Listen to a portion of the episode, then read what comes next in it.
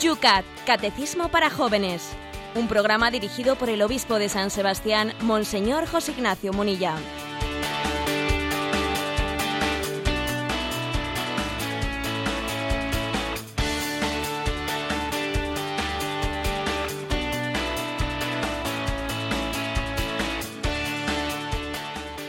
Muy buenos días, queridos amigos del Yucat.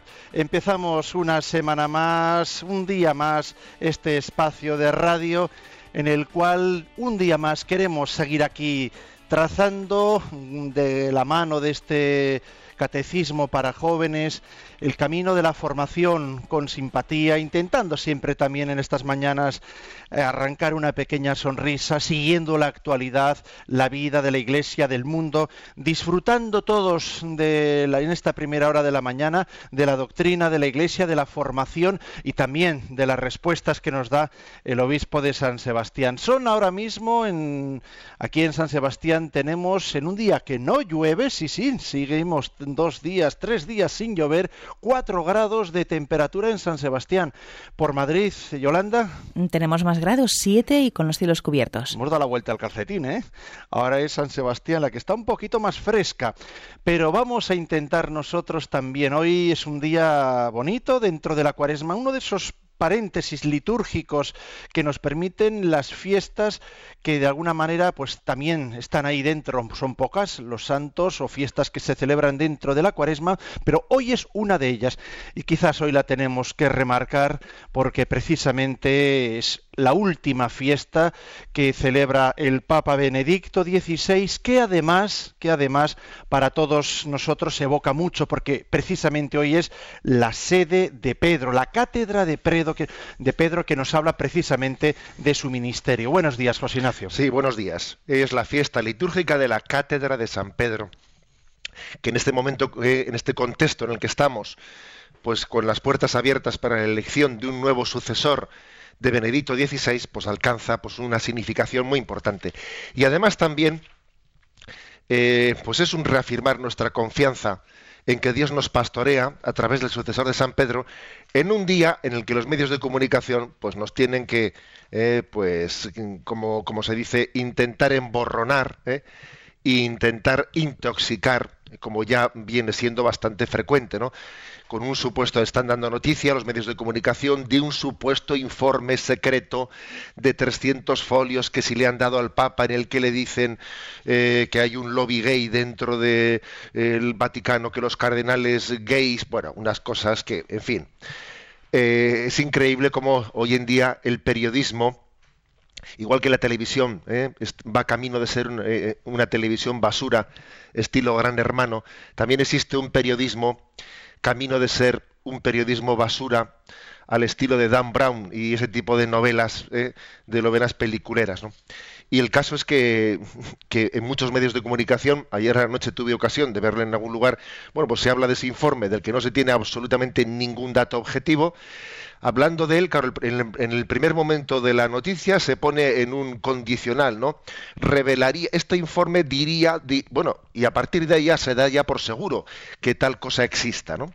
Se lanza una, suposición y, luego ya en el transcurso ya todo el mundo la da por sentadas, siendo así que no hay ninguna afirmación objetiva. Voy a decir una cosa de la cual soy testigo y creo que puedo dar un testimonio que, bueno, que ya sé que es muy limitado, pero que sí que por lo menos es algo contrastable. Recuerdo que en, todas esas historias de las cartas publicadas del Vatican Leaks, ¿no? etcétera, ¿no? Pues una de las cartas se refería a mi persona. Puedo decir, soy testigo de eso una de esas cartas se refería a mi persona, que si al obispo de San Sebastián le han llamado y le han dicho que si, que si la ETA ha pedido un, encuentro con el gobierno y que si se, pueden reunir y tal, y que yo he contestado, bueno, yo en su día lo dije, ¿eh? lo dije públicamente, soy testigo de que todo eso es absolutamente inventado, que no nacía de ninguna, de ninguna eh, hecho real, ¿no?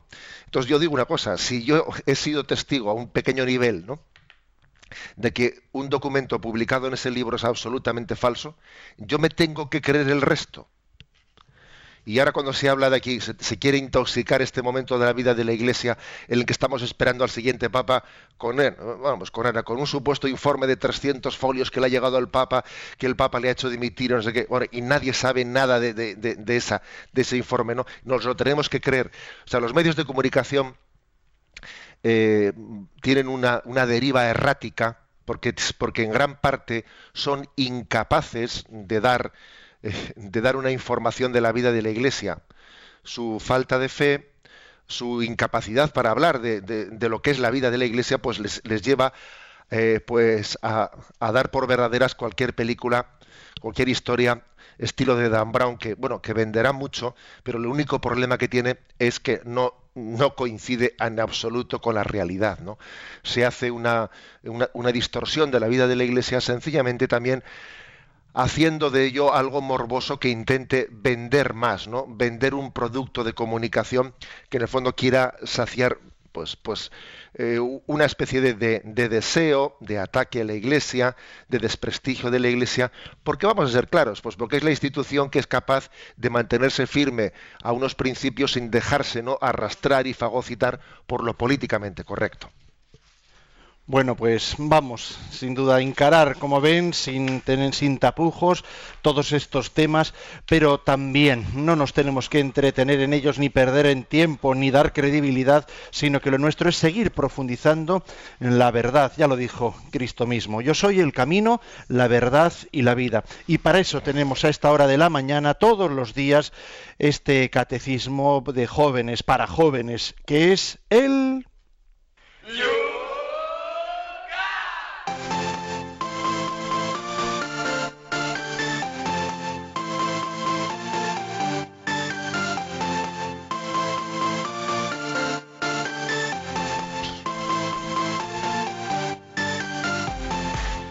vamos a ser hoy realmente va a ser imposible el poder recoger todas las preguntas que ayer nuestros oyentes plantearon. Bueno, nos llegó una ola, una ola y no solo en las redes sociales, el correo electrónico también estuvo muy muy activo en la jornada de ayer. Se ve que el tema de los sacramentos, especialmente de la Eucaristía, bueno, claro, es lógico, es el centro de la vida, es donde, bueno, pues el sacramento que más mm, celebramos y participamos. Vamos a ver las preguntas que en torno a ella nos han llegado para iniciar con el tema de ayer, el programa de hoy. A ver, José Ignacio, con brevedad, preguntas y algunas un poquito extendidas. Luis desde Granada, me permito sugerir una cuestión, nos dice. Se refiere a lo que la Iglesia quiere decir cuando habla de creer por lo común se atribuye a este término un significado muy superficial. Por ejemplo, yo creo que Dios existe. Es algo similar a decir me parece que, como si ese decir creo que mañana va a llover o creo que esta persona es de fiar o no, etcétera. Si se tiene esta concepción de creer, que es la habitual desde el punto de vista social, lo de creer en la presencia real del Señor en la Eucaristía es una percepción subjetiva. Un abrazo y gracias por ese esfuerzo de evangelización a través de la radio, nos dice Luis desde Granada. Bueno, esto no únicamente pasa con el término creer, también pasa con el término amar. Desde luego lo que la Iglesia, eh, lo que la Sagrada Escritura entiende por amar, es muy distinto a lo que otros entienden por amar. Y con la palabra esperar, etcétera, ¿no? La palabra creer, yo creo en la Eucaristía, pues se refiere a la virtud teologal de la fe. Es decir, ¿no? al don de Dios por el que nos adherimos firmemente, pues, a la afirmación, ¿no? A, nuestra plena confianza en que Cristo está presente. Luego entendamos las palabras en el contexto en el que son afirmadas. Claro, yo soy consciente que, que, el término creo pues es yo pienso esto, pues yo creo el otro, pues yo creo el otro. Bien, obviamente eso tiene poco que ver con la virtud teologal de la fe, que es un don de Dios que nos permite creer, adherirnos por encima incluso, ¿eh? no en contra de la razón, ¿no? pero más allá, ¿eh? más allá de lo que nuestra razón es capaz de alcanzar. ¿eh? O sea, la fe no está en contra de la razón pero va más allá de ella, va más allá, es capaz de, adherirnos al conocimiento profundo de la realidad que supera nuestra nuestros sentidos, incluso que supera la capacidad racional de poderlo deducir. Eugenio, desde Santiago de Compostela. Buenos días. En la normativa de la Iglesia las misas dominicales son preceptivas y las semanales devocionales. ¿Quiere decir eso que no posee el mismo valor ante Dios una misa celebrada un martes o un domingo? La comunión es la misma, la palabra es la misma y la liturgia es la misma. ¿Qué es lo que cambia? Dicho de otra manera, una persona que fuera a misa el lunes o el viernes durante toda su vida, pero nunca fuera los domingos, ¿qué sucede con ella a los ojos de Dios? Bueno, vamos a ver, por supuesto que el valor del sacramento en sí mismo, pues claro que es el mismo sacramento de la Eucaristía, el que se celebra el domingo o el que se celebra el martes. Pero es que detrás de la norma de la Iglesia, detrás de ese mandamiento de la Iglesia, hay una, hay una también razón pedagógica. El tercer mandamiento de la ley de Dios es santificar las fiestas. Y es la Iglesia la que ha concretado de qué manera santificarlas. O sea, no cada uno por su cuenta, sino teniendo una manera conjunta. ¿Por qué? Porque somos un pueblo de Dios, porque somos una familia, y la familia tiene, debe de tener, le conviene, necesita tener, ¿no? Pues momentos en los que la familia se reúna, una familia que no se ve nunca, termina por, pues eso, ¿no? Como a veces ocurre en nuestras familias. Esto parece una pensión una pensión eh, así a plazos, ¿no? Este se levanta, no comemos juntos nunca, eh, entra, sale, nadie se saluda. Es que una familia necesita verse. Si una familia no come un día a la semana juntos, eso es un pequeño desastre. Bueno, algo así ocurre también en la vida de la Iglesia. Y por eso, y por eso nuestra Madre Iglesia ha concretado el precepto dominical en, vivir la Eucaristía por lo menos los domingos. Si, puede ser también los otros días, estupendo. Pero ¿por qué los domingos? Hombre, porque hay razones teológicas para elegir el domingo, porque es el día en que el Señor resucitó y por lo tanto es el, es, el día eh, de la, de la, Eucaristía. Pero además también porque hay una razón pedagógica y es que nos conviene, nos conviene eh, vivir de la Eucaristía haciendo comunión entre nosotros. O sea, es que la Eucaristía es crear comunión. Y no se crea comunión cada uno metido en su cuarto. O cada uno eh, viendo cómo reza, reza Dios por su cuenta. No, no, se crea comunión en torno al altar, en torno a un mismo Jesucristo. Marta no nos dice desde dónde. Mi pregunta es si es correcto que los niños se preparen a la primera comunión sin que los niños hagan la primera confesión. Bueno, pues Aquí también hay que decir lo siguiente, vamos a ver, em, para comulgar hay que estar en gracia de Dios. Los niños de primera comunión, pues con los años que tienen y con la inocencia que tienen, es difícil que tengan un pecado grave, mortal, eh, digo yo, ¿eh? pues que con esa edad y con ese nivel de inocencia es difícil tener la, la malicia necesaria para poder tener un pecado mortal bueno, em, por lo menos hablando, hablando de, una manera genérica, luego eh, puede haber siempre en el corazón de las personas muchas cosas que, nosotros no somos quienes para juzgarlas, ¿no? Entonces, en teoría diría, bueno, pues entonces si los niños que van a hacer la primera comunión, globalmente considerados, no parece que sea una edad en la que se pueda estar en pecado mortal, pues pueden comulgar sin confesarse, ¿no? Sí, claro, pero es que además de eso también la confesión tiene la finalidad no sólo de perdonar los pecados mortales, sino también purificar los pecados veniales. Y además también eh, la, confesión es una auténtica pedagogía, o sea, bien celebrada la primera confesión, es una auténtica pedagogía que al niño le ayuda a caer en cuenta de que no somos dignos de que entres en mi casa, pero una palabra tuya bastará para sanarme. es decir, es que lo que decimos en la liturgia también después, en esa liturgia eucarística, lo, lo, tomamos en cuenta a la hora de confesarnos antes de comulgar. Yo no soy digno de que entres en mi casa, pero una palabra tuya, una palabra tuya de perdón, bastará para sanarme y para acercarme a la mesa. ¿eh? En resumen, los niños deben de hacer la primera eh, confesión antes de la primera comunión. Deben de hacerla pues porque forma parte de la pedagogía de la Iglesia que les está enseñando a los niños cómo acercarse a recibir la Eucaristía. Y desde Alison, desde Mallorca, soy catequista y estoy preparado a un niño, estoy preparando un niño un grupo de niños para la primera comunión. ¿Cómo enseñar a los niños a tener un diálogo sincero y profundo con Jesús en el momento de la comunión? O tal vez debiera decir, dice, o preguntar, ¿cómo debiera tenerlo yo misma? Pues sí, la verdad es que en eso estamos todos y creo que todos nosotros deberíamos de preguntarnos si, si tenemos el encuentro personal con el Señor debidamente en el momento que hemos comulgado. Yo voy a decir que a los niños eh, les puede ayudar en los días anteriores a su primera comunión preparar ese diálogo. Cuando recibas a Jesús, ¿cómo vas a hablarle? ¿Qué vas a decirle? Y yo recuerdo que en la parroquia, pues algunas veces les pedía a los niños, pon, a ver, pon por escrito las cosas principales que te parezca que debes de comentarle a Jesús cuando hayas comulgado. O sea, prepararse un poco para ello, porque a un niño, pues igual también hay que educar a decir, mira, no le hables a Jesús de cuestiones que son eh, banales, ¿eh?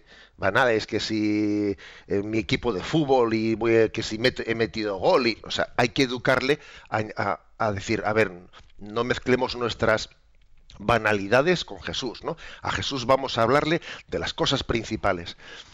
Y yo creo que lo importante podría ser educar en el coloquio hacia la adoración.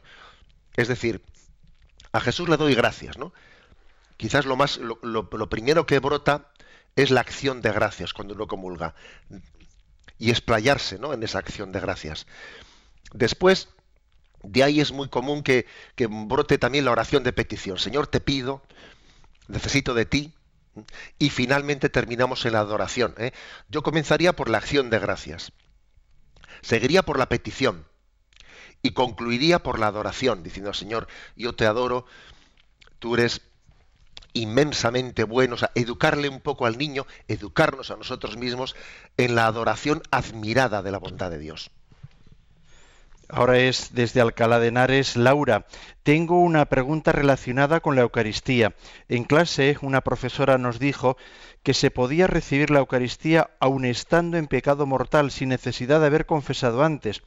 Esto puede hacerse, según ella, en el caso excepcional de que una persona esté, por ejemplo, en misa el domingo, sienta el deseo de comulgar, deseo movido por el Espíritu Santo, según ella, esté arrepentida del pecado cometido y no haya sacerdotes para confesar. En este caso se podría comulgar haciendo un acto de contrición que incluya el firme propósito de confesar cuando pueda. Bueno, pues yo creo que no hay que liarse tanto, ¿eh? porque, a ver, eso de que uno dice, estoy, o sea, no, no, estoy debidamente dispuesto para, para comulgar. Eh, necesitaría confesarme, pero tengo un deseo de comulgar que es movido por el Espíritu Santo. A ver, yo creo que es que hay que ser humildes. Eso que de repente tengo un deseo movido por el Espíritu Santo, eso es demasiado subjetivo. ¿eh? Eh, pues que perfectamente, a veces le hacemos, hacemos confundir lo que es el espíritu, la moción del Espíritu Santo con mis, mis impulsos personales. No es lo mismo la inspiración de Dios que nuestras ocurrencias. No es lo mismo. Podría ocurrir, fijaros, ¿no? Podría ocurrir que, se dé un caso, una hipótesis, ¿no? Un sacerdote tiene que celebrar la Eucaristía. Y está él solo, ¿eh? y, no está debidamente preparado, debiera de confesarse antes de celebrar la Eucaristía. Bien, en este caso, que obviamente al tener que celebrar la Eucaristía para toda la comunidad, pues claro, tiene que comulgar necesariamente, no se puede celebrar la Eucaristía sin, sin comulgar. Podía ser un caso que justificase en el que el sacerdote haga un profundo eh, acto de contrición con el voto de, confesarse en cuanto que pueda y celebre la Eucaristía, porque obviamente él tiene eh, una obligación de, celebrarla. Pero eh, pero en este caso que ha puesto el, oyente, pues bueno, no existe una obligación que a esa persona le, inquiera tener que comulgar, puede comulgar en la siguiente misa. ¿eh? Por lo tanto, el acto de contrición eh, sin la confesión, pues puede estar justificado en, únicamente en el caso en el que alguien pues mm, tenga que, ¿no? Pues por la, pues por la vocación que ha recibido, por la eh, por el encargo que, se le ha encomendado, tenga que celebrar o tenga que comulgar, no porque devocionalmente alguien se sienta como llamado a ello. Terminamos con Tomás desde Madrid. Eh, nos dice, soy un monaguillo de 18 años. Tengo que reconocer que me da un poco de vergüenza seguir siendo un monaguillo con 18 años, porque algunos me toman el pelo y esas cosas. Pero no escribo para contar mis penas, sino para hacer una pregunta. Dice, el sacerdote me dijo que mientras que se está celebrando la misa, no se hace genuflexión cada vez que pasamos delante del sagrario, pero sí se hace una inclinación de cabeza cuando pasamos delante del altar no lo entiendo bien, dice Tomás. Bueno, lo primero animarle a Tomás, ¿eh? porque es importante que crezcamos en libertad interior, que, que no nos dejemos condicionar ¿no? por cómo los demás nos miran, nos perciben. Eh, yo te voy a decir una cosa, Tomás, que no hace mucho escuché, ¿no? creo que también lo comenté por aquí, eh, una expresión que decía, ama como si nadie te hubiese herido y baila como si nadie te estuviese mirando. ¿eh?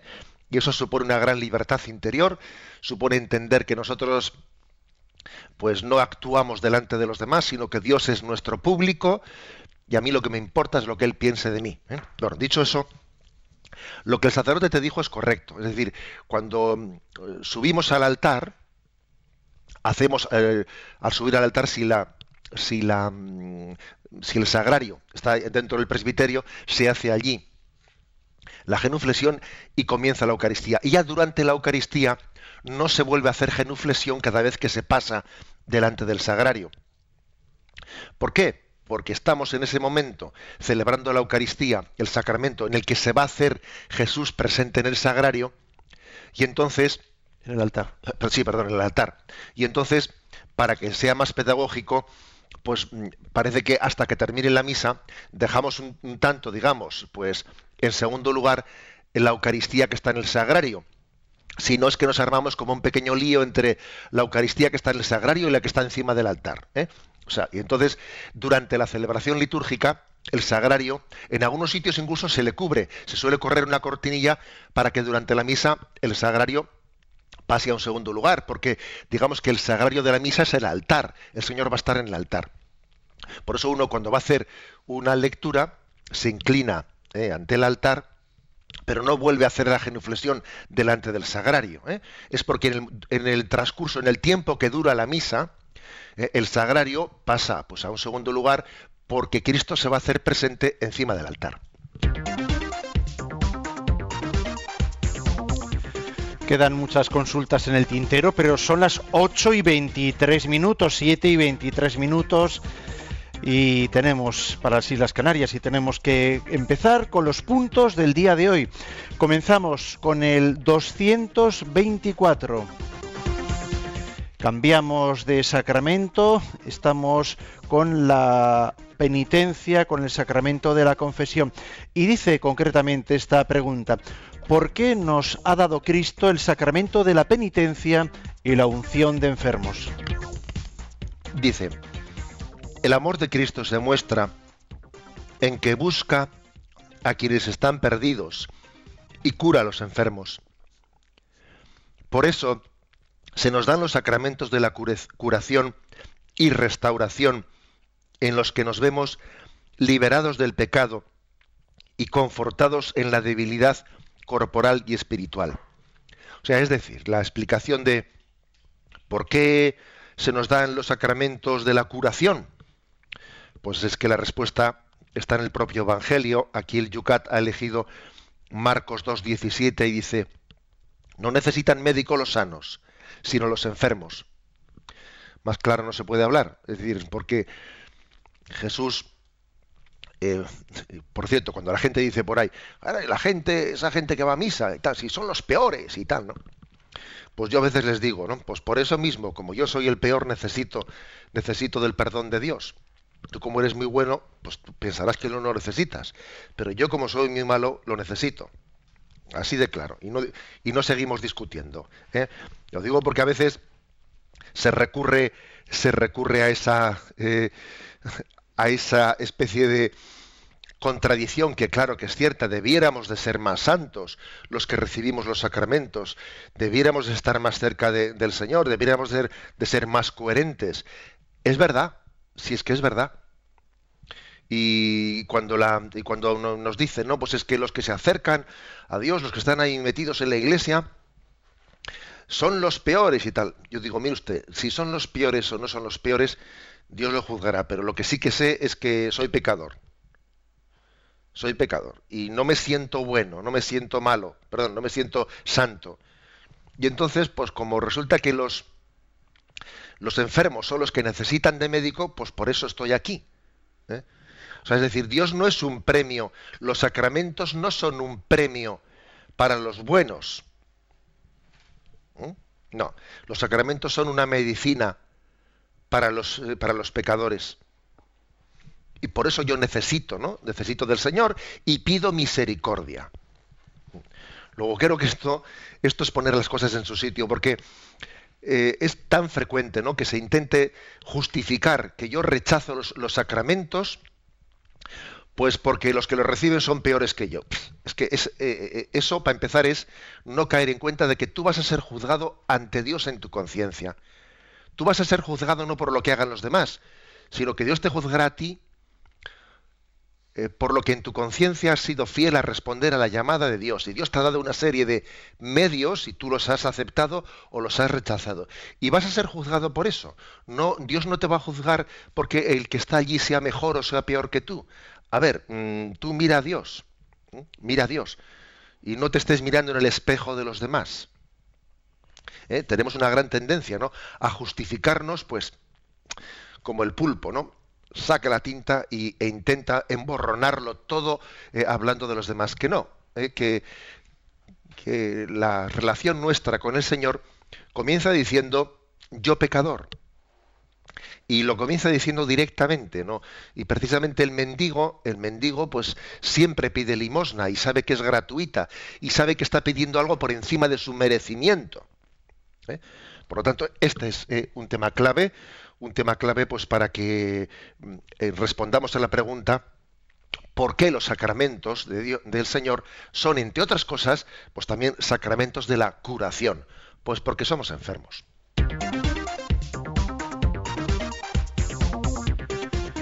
Y damos un segundo paso en esta primera parte del programa. Punto 225 del Yucat. ¿Qué nombres hay para el sacramento de la penitencia? La respuesta es, el sacramento de la penitencia se denomina también sacramento de la reconciliación, del perdón, de la conversión y de la confesión. ¿Mm?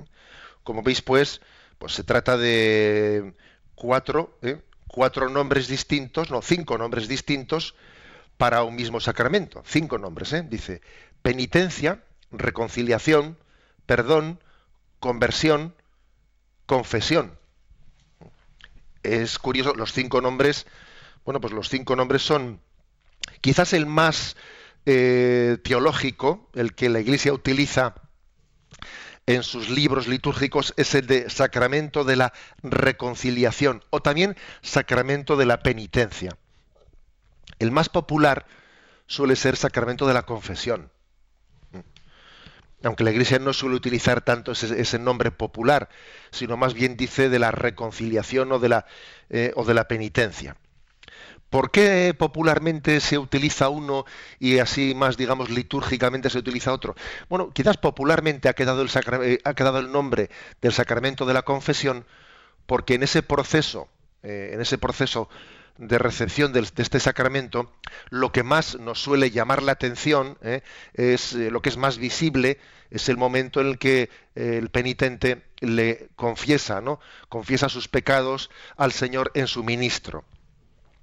Pero es verdad que, llamarle sacramento de la confesión es un poco reduccionista, porque de hecho los, los pasos, ¿no? Los pasos mm, que se dan para el sacramento, para recibir el perdón de Dios, no es únicamente el de la confesión de los pecados, sino que son cinco. Examen de conciencia, dolor de los pecados, propósito de enmienda, confesión ¿eh? De los pecados y cumplir la penitencia. Por eso quizás que le llamemos confesión es un poco reduccionista, porque es que además de la confesión también hay otros, otros pasos, ¿no? que son muy importantes, por supuesto. ¿eh? Pero vamos, que, obviamente no, vamos a hacer un problema del nombre o de la palabra. Aquí lo importante es, es el concepto. ¿no? Cuando se dice sacramento de la reconciliación, bueno, pues ese es quizás uno de los nombres más plenos porque este sacramento nos reconcilia primero con Dios, segundo entre nosotros, también es pedir, pedir perdón porque no solo hemos ofendido a Dios en primer lugar, sino que también nos, nos hemos hecho daño entre nosotros. ¿no? Mi pecado también hiere a la iglesia, hiere a mis hermanos. Y en tercer lugar, reconciliación conmigo mismo. Por eso quizás el término reconciliar es un término muy teológico, muy apropiado, pues porque es que nos recuerda que Jesucristo es el que nos ha reconciliado con el Padre y ha puesto en manos de la Iglesia el ministerio de la reconciliación.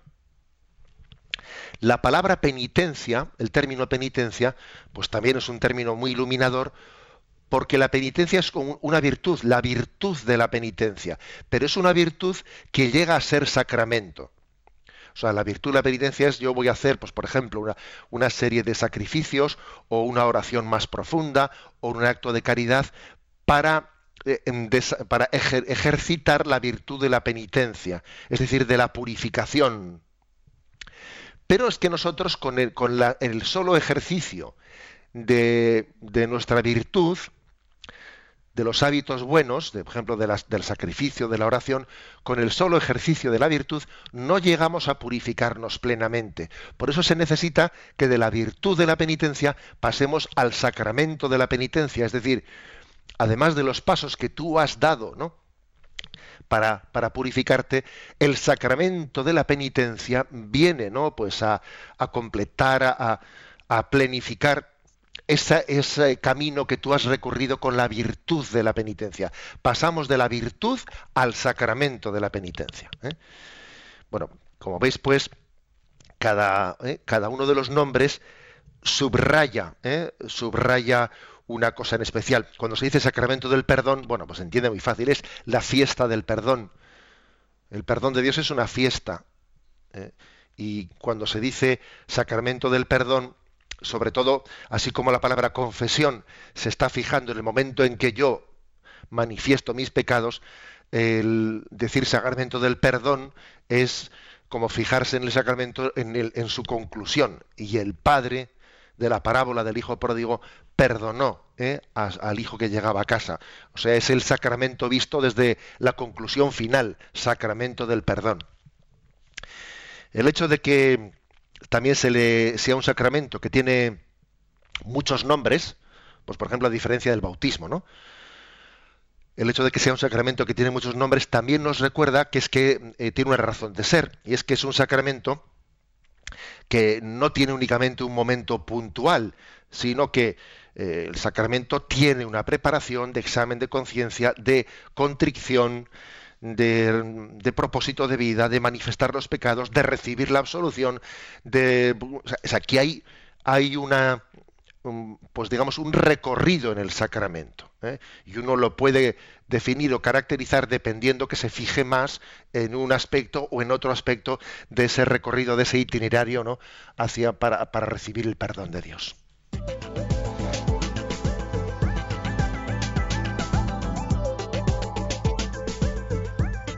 8 y 34 minutos, 7 y 34 minutos en las Islas Canarias.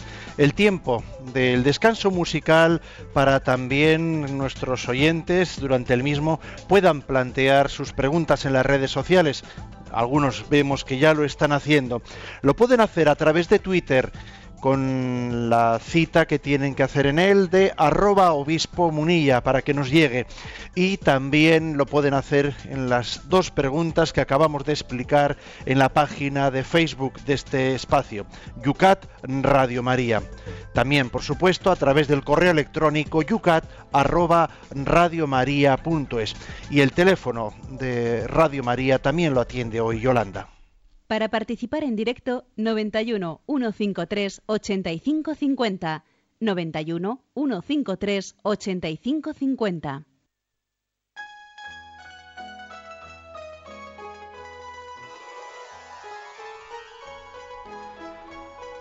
El otro día saludábamos a los oyentes de Galicia. Hoy vamos a hacer un doble guiño, un doble guiño. No vamos a incluso con concurso. No de qué comunidades autónomas se tratan, porque está claro, pero sí que queremos saber quiénes, vamos a ponerlo más difícil, qué grupo es el que canta. Saludamos desde aquí a todos los madrileños y saludamos desde aquí, como lo van a ver ahora mismo también, a todos los de la comunidad andaluza. ¿Dónde están los organillos con los shotis que bailaban la sulapa por ahí? Que bailaban la sulapa por ahí. ¿Dónde están los organillos con los shotis que bailaban la sulapa por ahí? ¿Dónde están los organillos con los shotis que bailaban la sulapa por ahí?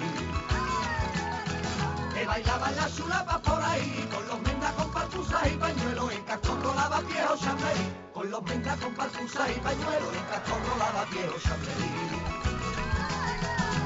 Cuentan la copla de mis abuelos, de mis abuelos, si tienes que morirte, de Madrid al cielo.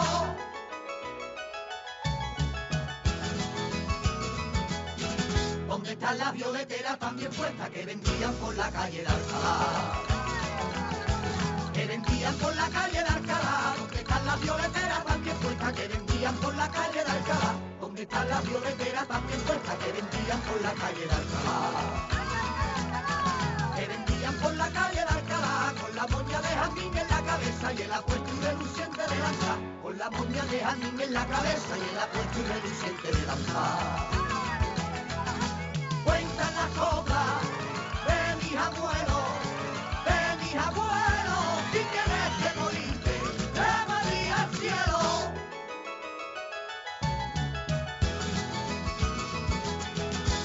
están esos serenos con candiles que anunciaban cada hora del reloj? Que anunciaban cada hora del reloj. ¿Dónde están esos serenos con candiles que anunciaban cada hora del reloj? ¿Dónde están esos serenos con candiles que anunciaban cada hora del reloj? Que anunciaban cada hora del reloj Ya nos hemos ocupado, por si hay alguno que lo está intentando, con las nuevas tecnologías que permiten identificar las canciones y los grupos musicales, de que esta no sea identificable. ¿De qué grupo se trata? ¿Cuáles son los que hoy estamos escuchando en este guiño a la comunidad autónoma andaluza y a la madrileña? Si identificas al grupo, correo electrónico a yucat@radiomaria.es, yucat@radiomaria.es. ¿Dónde están esas verbenas populares y el revuelo de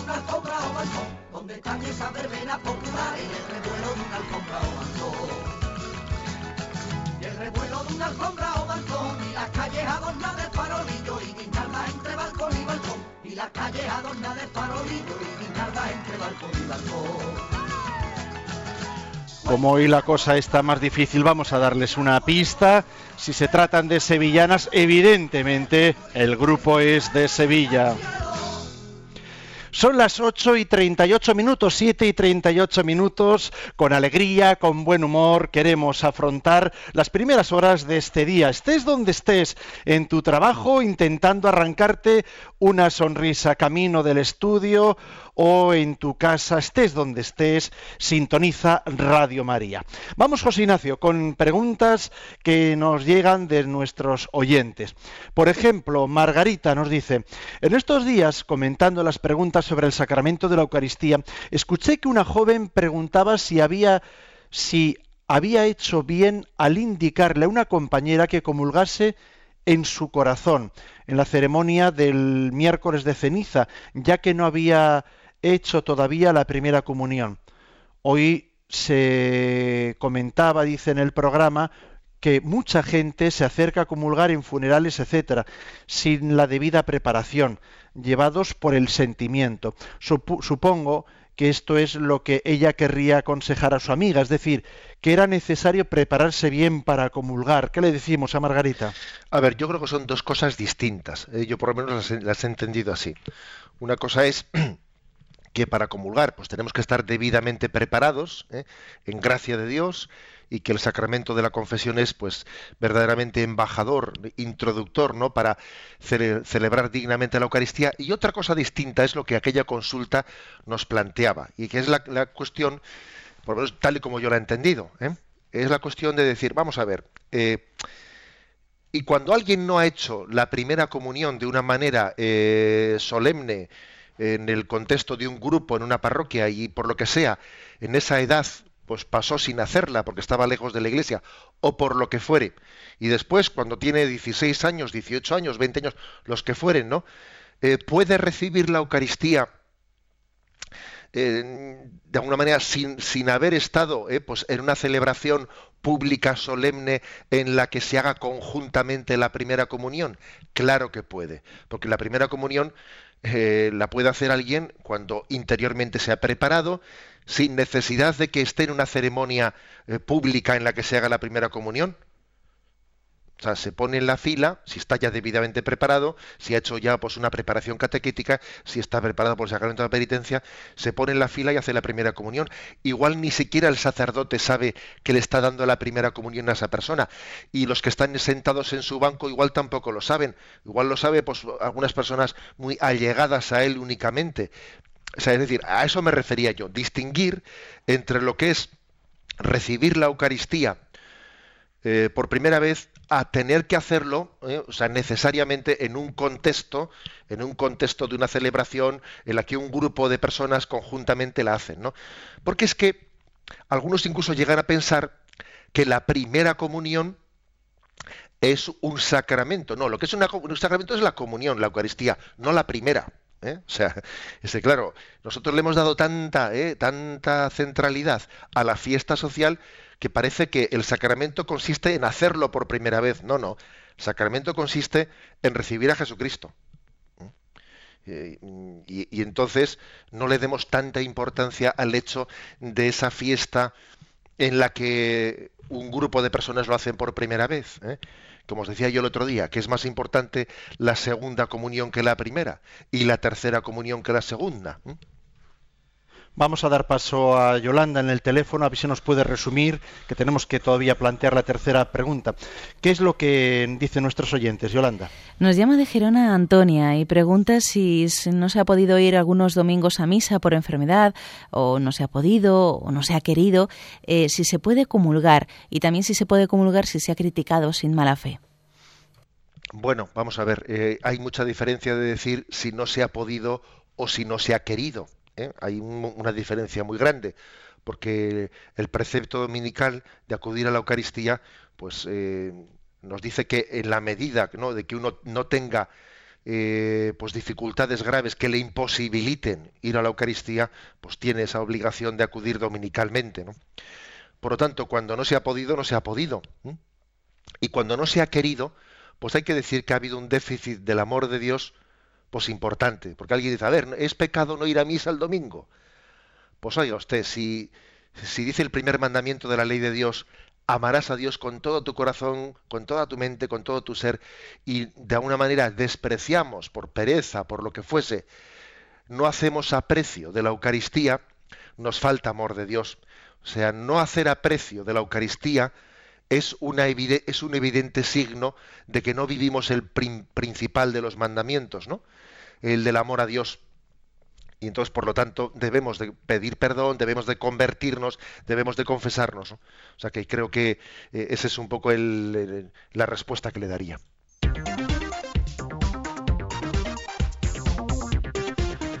Ocho y 44 minutos, 7 y 44 minutos, sintonizas Radio María en el programa UCAP. Punto 226 para terminar el programa de hoy dentro de este tema. Los ecos todavía, como veis, nos llegan todavía de la Eucaristía. Nos iremos centrando en los próximos días en el sacramento de la penitencia. Dice así el 226. Y ya tenemos, si ya tenemos el bautismo que nos reconcilia con Dios, ¿por qué necesitamos entonces un sacramento específico de la reconciliación?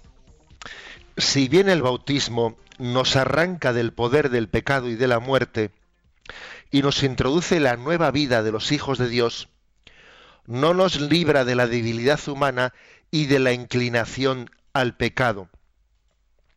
Por eso necesitamos un lugar en el que podamos reconciliarnos continuamente de nuevo con Dios. Esto es la confesión. Confesarse parece no estar de moda. Quizás sea difícil y al principio cueste un gran esfuerzo.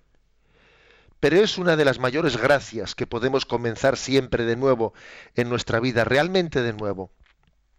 Totalmente libre de cargas y sin las hipotecas del pasado, acogidos en el amor y equipados con una fuerza nueva.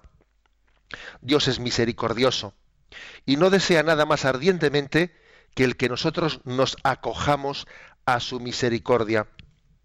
Quien se ha confesado abre una nueva página en blanco en el libro de su vida.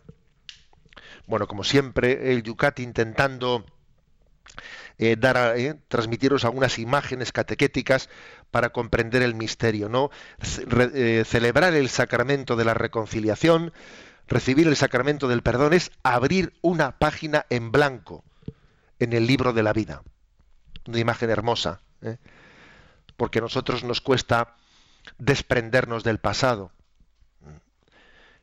Uno de los problemas que tenemos es que el, pasado en el sentido negativo de la palabra, ¿no? Lo arrastramos, ¿eh? arrastramos el pasado y está impidiéndonos vivir el gozo del momento presente, ¿no?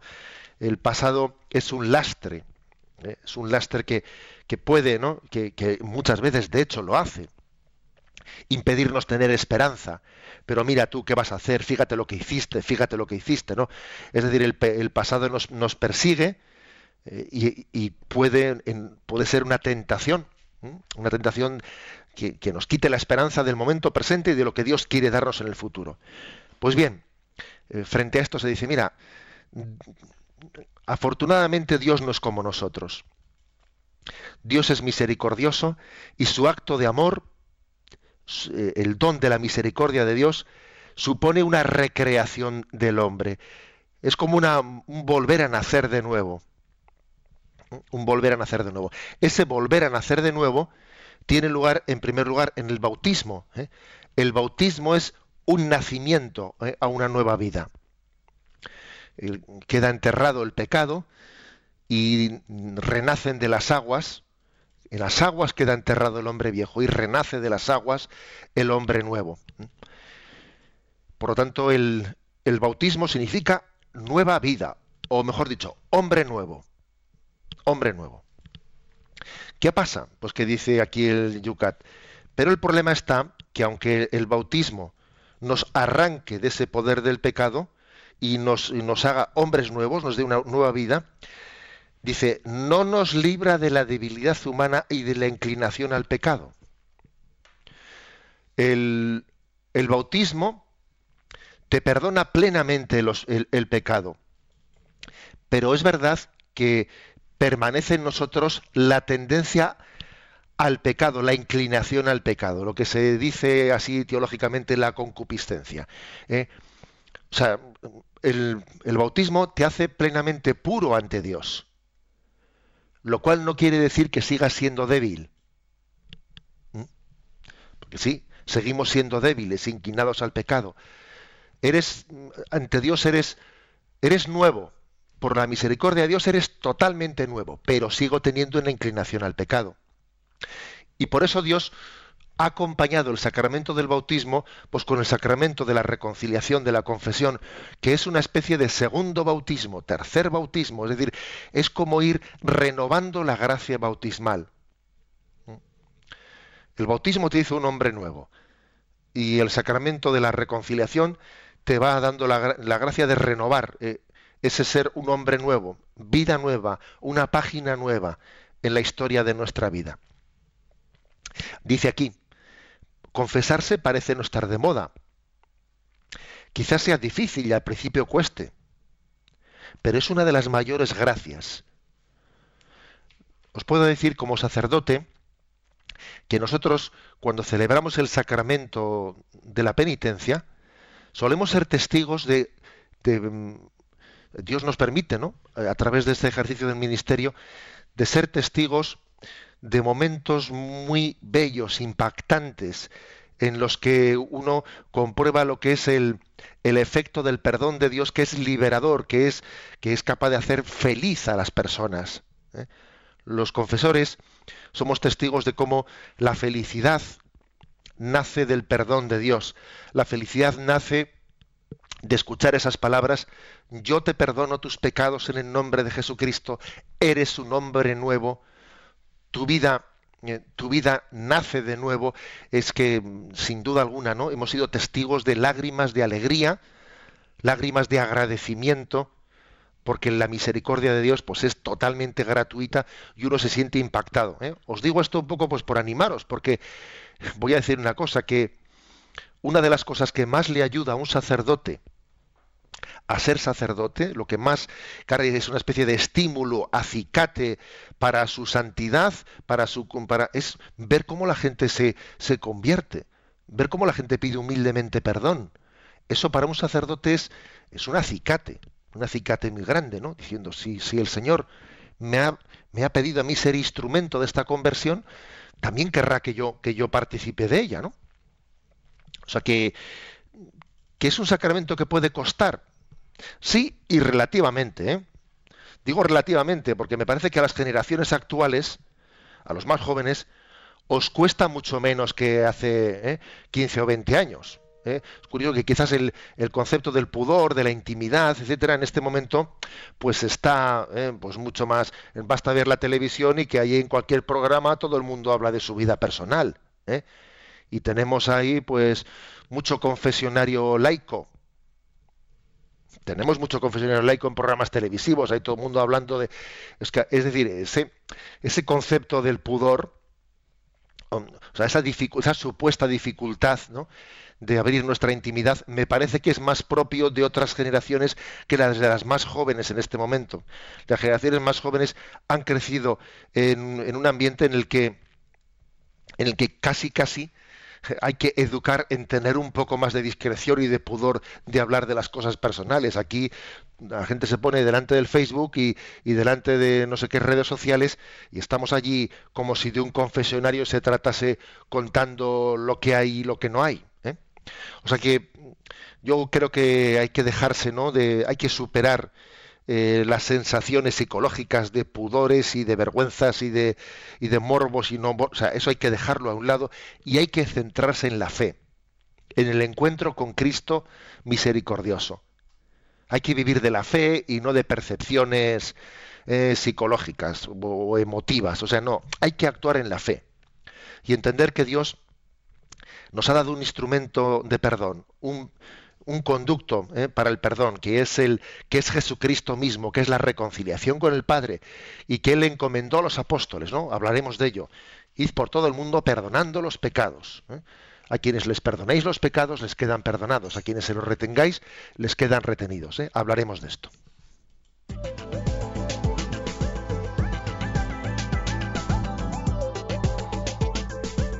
Son las 8 y 53 minutos, 7 y 53 minutos en las Islas Canarias. Es el momento de vuestra participación, que veo que lo estáis haciendo, pues digamos, con, con mucha, muchas ganas. No ha habido ni una persona que haya fallado. Los que han contestado, todos, todos han acertado que estábamos hablando de ese grupo sevillano con muchos kilómetros de rodaje cantores, los cantores de Hispalis. Bueno, pues en efecto, eran ellos y bueno, pues a todos os enviaremos un pequeño detalle, ese UCAT versión digital. Vamos a ver, eh, precisamente uno de ellos, eh, Saray, nos dice desde Sevilla, eh, nos dice que eran los cantores, pero que por mi parte quisiera hacer una pregunta. Dice, si un niño de 8 o 9 años debe confesarse siempre antes de recibir la primera comunión, aunque solo tenga pecados veniales, nos vuelve a sacar el tema otra vez. No sé si no ha escuchado o quiere alguna aclaración. Bueno, vamos a ver, creo que yo he comentado que es obvio que, un niño de 8 o 9 años será difícil porque no tiene la conciencia ni la malicia es suficiente para tener un pecado grave. ¿eh? Y por lo tanto si hace la primera comunión sin haberse confesado no comete ningún sacrilegio, ¿cómo lo va a cometer? Ahora bien, yo he dicho que hay razones pedagógicas, ¿eh? hay razones pedagógicas para educarle al niño en el sacramento de la confesión, entre otras cosas, porque también a los adultos se nos dice que también la confesión es muy recomendable para el perdón de los pecados veniales, ¿no? A un niño le estamos educando, bueno, todos nos estamos educando, pero especialmente a un niño, ¿no? O sea, los pasos que no se van dando en los primeros momentos, luego, eh, vamos, yo me he encontrado con muchas personas que llega el momento de su boda, de su boda, y te dicen, yo es que no me confesé ni siquiera para mi primera comunión. Pero vamos así, ¿eh? Y, entonces uno dice, claro, en la primera comunión porque era demasiado pequeño. Después porque tenía, pues, no sé qué problema y que no lo entendía.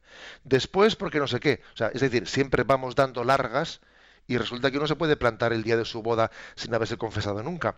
Por eso hay que ser pedagógico. La, iglesia es madre y es una madre que va alimentando poco a poco a sus, hijos, ¿no? O sea, creo que forma parte de la, pedagogía de la iglesia el crecimiento progresivo. Vamos a ver, otro Puri nos dice, bueno, pues en efecto que eran los cantores dispalis, pero también nos hace una pregunta en su respuesta. ¿Podría repetir, dice lentamente, lo ha puesto con mayúsculas, eh, los pasos para recibir el sacramento de la penitencia? Bueno, lo tenéis eso en cualquier, ¿eh? también eh, me imagino que estará aquí puesto después también en el mismo Yucat, ¿eh? pero vamos, que son cinco puntos, examen de conciencia, dolor de los pecados, propósito de enmienda, eh, confesar los pecados al sacerdote y cumplir la penitencia. ¿eh? Eso pues lo, hemos aprendido desde, desde pequeños, esos cinco pasos, pero vamos que tranquilos que estos días lo vamos a explicar con detenimiento, porque ahora nos hemos adentrado en este sacramento. Y terminamos con el teléfono donde tenemos a Yolanda atendiendo a nuestros oyentes. Nos ha llamado Carolina de Toledo y nos pregunta si es correcto o no que ahora los sacerdotes no vayan al cementerio cuando es enterrada una persona para rezar ante su tumba. Antiguamente sí que decían la ceremonia en la tumba, pero ahora no. ¿Eso es correcto? No existe una prescripción al respecto. ¿eh? Pues yo me imagino, me imagino que si en algún lugar los sacerdotes no van, pues será por un motivo, digamos, de dificultad de, eh, de, compaginar, eh, de compaginar ese acompañamiento pues con la catequesis que la tienen después o con, tal o con cual. Y es correcto que esa oración o ese responso lo haga un seglar, ¿eh? o sea, no, no, es, no es algo incorrecto. No existe ninguna prescripción a ese respecto. Otra cosa es que pedagógicamente, dice uno un sacerdote, si puedo acudir, es verdad que la presencia sacerdotal es la presencia sacerdotal y especialmente en un momento pues emotivo para la familia, emotivo, eh, o sea que claro que si un sacerdote eh, puede, hay razones pedagógicas que sí que aconsejan ¿no? esa, esa presencia en un momento tan, tan clave, clave para una familia, ¿no? Pero no existe, ¿no? O sea, es decir, también es verdad que no debemos eh, como se dice popularmente, ser más papistas que el Papa, en el sentido de, de, darle pues casi un grado de obligatoriedad ¿no? Em, prescrita, como si estuviese prescrita a cada paso que da un sacerdote en su vida. Antes de despedirnos, tenemos que dejar en el tintero, hay que dar trabajos para el fin de semana, José Ignacio. Vamos allá. El punto 227 y 228. El primero, ¿quién ha instituido el sacramento de la penitencia? Segundo, ¿quién puede perdonar los pecados? 227, 228. Y la bendición para este día y para todo el fin de semana. La bendición de Dios Todopoderoso, Padre, Hijo y Espíritu Santo. Alabado sea Jesucristo.